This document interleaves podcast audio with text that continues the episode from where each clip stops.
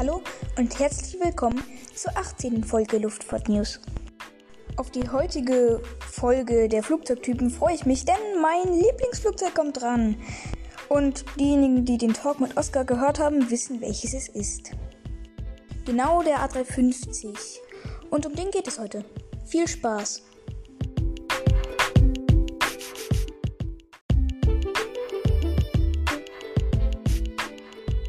Ja, den A350 kann man wohl als modernstes Passagierflugzeug der Welt bezeichnen. Beziehungsweise man kann ihn als die modernste Neuentwicklung eines Passagierflugzeugs bezeichnen. Er kann ziemlich weit fliegen und sieht, wie ich finde, auch extrem gut aus. Und die, die den Talk gehört haben, haben jetzt schon wieder einen Vorteil. Ich nehme an, ihr wisst jetzt warum. Und zwar, ja, die schwarze Brille, die gefällt mir wirklich. Aber wie gewohnt kümmern wir uns jetzt erstmal um die Geschichte des Flugzeuges.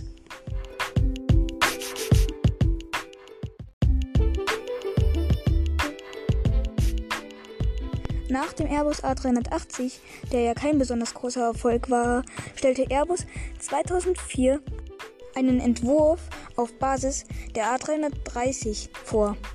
Dieses Flugzeug sollte A350 heißen und der von Boeing angekündigten 787 Dreamliner Konkurrenz machen. Es sollte 90% der Bauteile vom A330 übernehmen und das Cockpit sollte so ähnlich sein wie das des A380.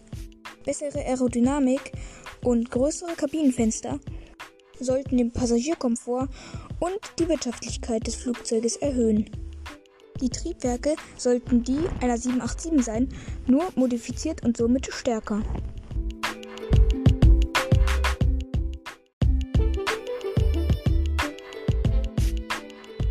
Doch dieses Projekt wurde wenig später verworfen, weil ein neues Flugzeug auf Basis eines alten Flugzeuges eine nicht so hohe Wirtschaftlichkeit versprach, wie zum Beispiel die 787 Dreamliner. Diese war eine Neuentwicklung und jetzt macht er sich auch Airbus daran, ein komplett neues Flugzeug an den Start zu bringen. Das neue Konzept bekam das Anhängsel XWB, das für Extra White Body steht und darauf hinweisen soll, dass dieses Flugzeug einen vergrößerten Rumpf bekommt. Durch diesen vergrößerten Rumpf konnten nun neun Passagiere in einer Reihe sitzen, statt wie beim A330 acht. Der Rumpf und die Tragflächen sollten fast komplett aus Kohlefaserverbundwerkstoffen bestehen. Dieses Material wird zum Beispiel auch bei der 787 Dreamliner verwendet und ist deutlich leichter als das zuvor eingesetzte Aluminium. Die Entwicklungskosten für den älteren Entwurf schwangen sich wegen des neuen Entwurfs von 4,5 Milliarden Euro auf 7,9 Milliarden Euro hoch. Das ist eine ganze Menge Geld und damit es keinen Stress mit Boeing gab, verzichtete man auf mögliche Staatshilfen. Denn das war laut Boeing ja ein unfairer Wettbewerb. Geplant waren ganze fünf Versionen. Diese sollten alle nacheinander kommen. Die Basisversion sollte ein gewisser A350-800 sein. Dann war noch ein A350-900 geplant, ein A350-900R, ein A350-900 F, also Freighter, und ein A350-1000. Doch dann entschied man sich ein bisschen um und war der Meinung, dass es besser wäre, zuerst den A350-900 an den Start zu bringen und danach den A350-800. Der Erstflug des ersten A350-900 fand dann am 14. Juni 2013 vor tausenden Zuschauern statt.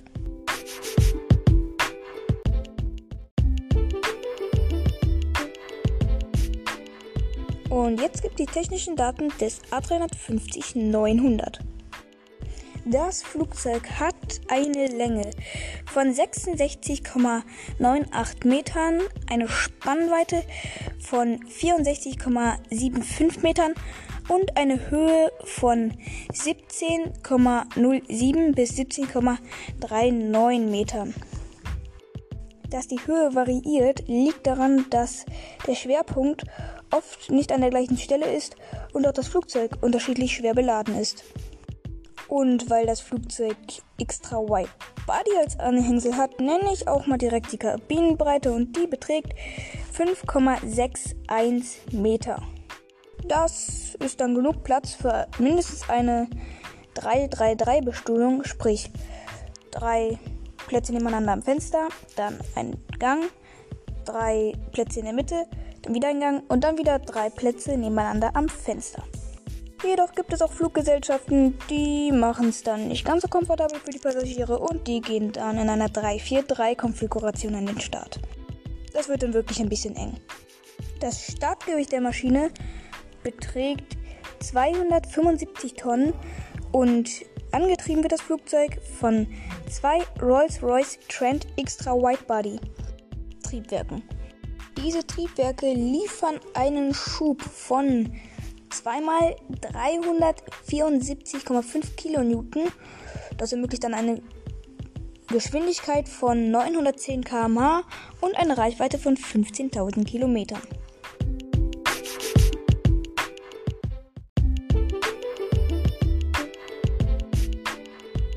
Ja, und den A350-800, der eigentlich danach kommen sollte, das Projekt stellte man dann kurz danach ein.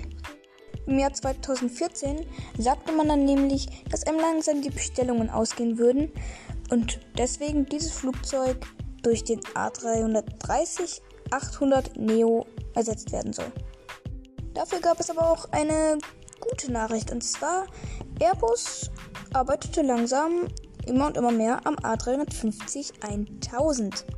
Sprich eine Version, die länger ist als der A350 900. Und um die Besonderheit dieses Typs im Gegensatz zu den anderen Modellen direkt mal vorwegzunehmen, während der A350 900 ein zweiachsiges Hauptfahrwerk hat, sprich vier Reifen an einem Fahrwerksbein, hat der A350 1000 ein dreiachsiges Hauptfahrwerk, sprich sechs Reifen an einem Fahrwerksbein. Ich finde zwar, dass man die Modelle auch so ganz gut auseinanderhalten kann, aber falls ihr mal am Flughafen seid und ein Flugzeug als A350 entpuppen könnt, dann habt ihr jetzt schon mal ein Erkennungsmerkmal, ob es die große oder die kleine Version ist. Während der A350 900 der 787-10 Konkurrenz macht, macht der A350 1000 der 777 oder 777 8 Konkurrenz. Nur zwischen 777-8 und A350 1000 gibt es einen vielleicht großen, vielleicht kleinen Unterschied. Und zwar, äh, der A350 fliegt, die 777 nicht. Und nur weil es mir gerade so passt, einen kurzen Exkurs. Ich nehme an, dass die meisten von euch was von Project Sunrise wissen. Für die, die es nicht wissen, Qantas, eine Fluggesellschaft aus Australien, will mit Ultralangstreckenflugzeugen von Australien nach Europa fliegen. Da gibt es ein Problem und zwar, es gibt zurzeit kein Flugzeug, das diese Strecke mit einer für Qantas interessanten Nutzlast fliegen kann. Diese Strecken gibt es zwar bis jetzt im Streckennetz, zum Beispiel auch bei der Lufthansa, aber da ist es eben so, dass man zum Beispiel mit der Lufthansa dann nach Dubai fliegt und dann mit New Zealand vielleicht oder so dann weiter nach Australien oder Neuseeland eben. Also, Fazit, es gibt die Strecke, aber eben nur mit Zwischenstopp. Qantas will jetzt eben das Ganze ohne Zwischenstopp, also nonstop. Ja, und dieser Unterschied zwischen A350 und 777 der wurde dann bei der Flugzeugwahl ziemlich entscheidend, denn es sah ziemlich lange so aus, als würde die 777 den Auftrag bekommen von Qantas für diese Ultralangstrecke. Aber dann hat sich Qantas doch dagegen entschieden, weil, ja, die 777-8, die, ja, mit der geht es gerade nicht so gut weiter. Und deswegen wird Airbus, ja, wahrscheinlich wegen Corona jetzt nicht so schnell, aber sie werden an einem A350 1000 ULR arbeiten, also an einem A350 1000, der nochmal einen ordentlichen Reichweitenzuschuss bekommt. Aber ich wollte euch eigentlich nur den A350 1000 vorstellen, also ja, das Flugzeug hatte seinen Erstflug am 24. November 2016. Die erste Maschine wurde an Qatar Airways übergeben. Nur weil ich es gerade eben vergessen hatte zu sagen, der A350-900 wurde auch als erstes an Qatar Airways ausgeliefert.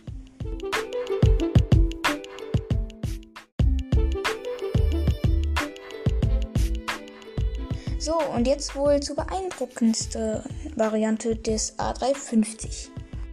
Und zwar der A350-900 ULR. ULR steht für Ultra Long Range und übersetzt heißt das wiederum ultra lange Reichweite. Mit 17.960 Kilometer Reichweite wird man diesem Namen ja wohl gerecht. Die Erde hat einen Umfang von 40.000 Kilometer, also braucht man 20.000 Kilometer Reichweite, um eigentlich von jedem Punkt der Erde auf jeden anderen Punkt zu kommen. Und mit knapp 18.000 Kilometer ist man da schon ganz gut dran. Naja, aber jetzt mal ein bisschen mehr zur Geschichte des A350-900 ULR. Dieser hatte nämlich seinen Erstflug am 23. April 2018 und die erste Maschine wurde in der zweiten Jahreshälfte 2018 an Singapore Airlines, den einzigen Kunden dieses Typs, übergeben. Sieben Maschinen wurden bestellt und sieben Maschinen sind inzwischen bei Singapore Airlines. Und diese sieben Flugzeuge, die fliegen auch nur auf den Strecken Singapur, Los Angeles, Singapur und Singapur, New York, Singapur. Letztere ist dabei mit einer Länge von 16.737 Kilometer die längste zurzeit kommerziell bediente Flugstrecke. Und diese Strecke wurde zuvor auch schon, schon mal bedient, auch von Singapore Airlines, und zwar mit dem A340-500. Wer meine A340-Folge gehört hat, weiß das auch schon.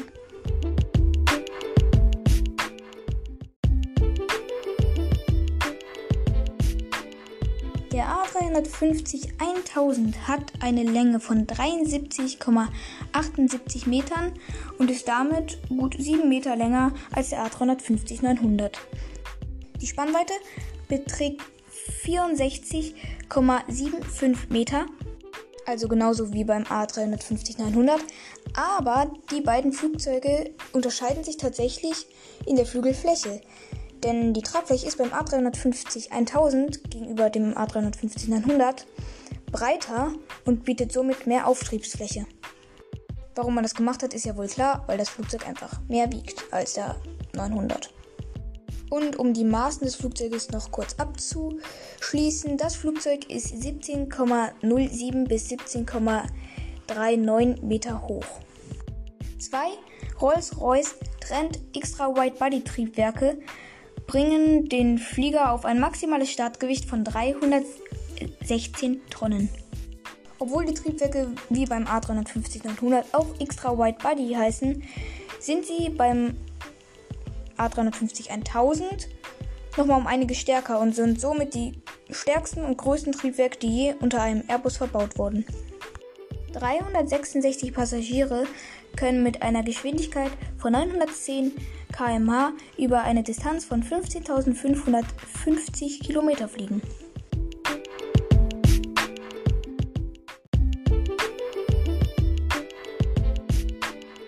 So, und jetzt die technischen Daten des A350-900 ULR, der nur so nebenbei auch mein Lieblingsflugzeug ist. Der hat mit dem A350-900, weil die beiden ja auch ziemlich genau gleich lang sind, oder genau gleich lang sind, ziemlich viele Gemeinsamkeiten und deswegen werde ich jetzt auch mal nur die Fakten nennen, die unterschiedlich sind im Gegensatz zum A350-900. Als erstes habe ich da die Startmasse. Die wurde gegenüber des A350-900 um 5 Tonnen angehoben und liegt jetzt bei 250, 280 Tonnen Startgewicht. Ja, und was tut man in einen Flieger auch mehr rein, der weiter fliegen muss? Natürlich mehr Kerosin. Und da hat sich dann auch nochmal die Tankkapazität erhöht auf sagenhafte 165.000 Liter Kerosin. Und ja, die Triebwerksleistung ist auch anders als die des A350-900. Und zwar liegt die beim A350-900 ULR bei 2x431,5 Kilonewton. Und das ist ja wohl auch das, der Fakt, warum ich den A350-900 ULR mehr mag als den A350-900. Der hat einfach größere und stärkere Triebwerke. und er kann eben weiter fliegen. Weiter fliegen ist ein gutes Stichwort, denn ich hatte ja gerade eben schon die Reichweite angesprochen und die sage ich jetzt einfach nochmal. 17.960 Kilometer. Und den ganz hellen Birnen, die meine Folge über die 787 gehört haben, denen ist jetzt vielleicht was aufgefallen. Wenn nicht, ist nicht schlimm. Ähm, aber während die 787 die ja, zwei Triebwerksoptionen hat, also einmal von General Electric und einmal von Rolls-Royce, hat der A350 nur eine Triebwerksoption. Ja, zwei, wenn man einen Flieger ohne Triebwerk haben will, aber das will, glaube ich, keiner. Und ja, der A350 hat eben nur eine Rolls-Royce-Variante. Mit General Electric stand man erfolglos in Verhandlungen, aber die wollen wohl keine Triebwerke für den A350 bauen. Ja, und ich habe das Gefühl, dass langsam sich die Triebwerkshersteller so ein bisschen aufspalten. Also A330, der hat ja drei Triebwerksoptionen. Unter anderem auch von Rolls-Royce und General, General Electric. Aber jetzt ist es langsam so, dass sich da solche Pärchen bilden. Also Airbus, Rolls-Royce und Boeing General Electric.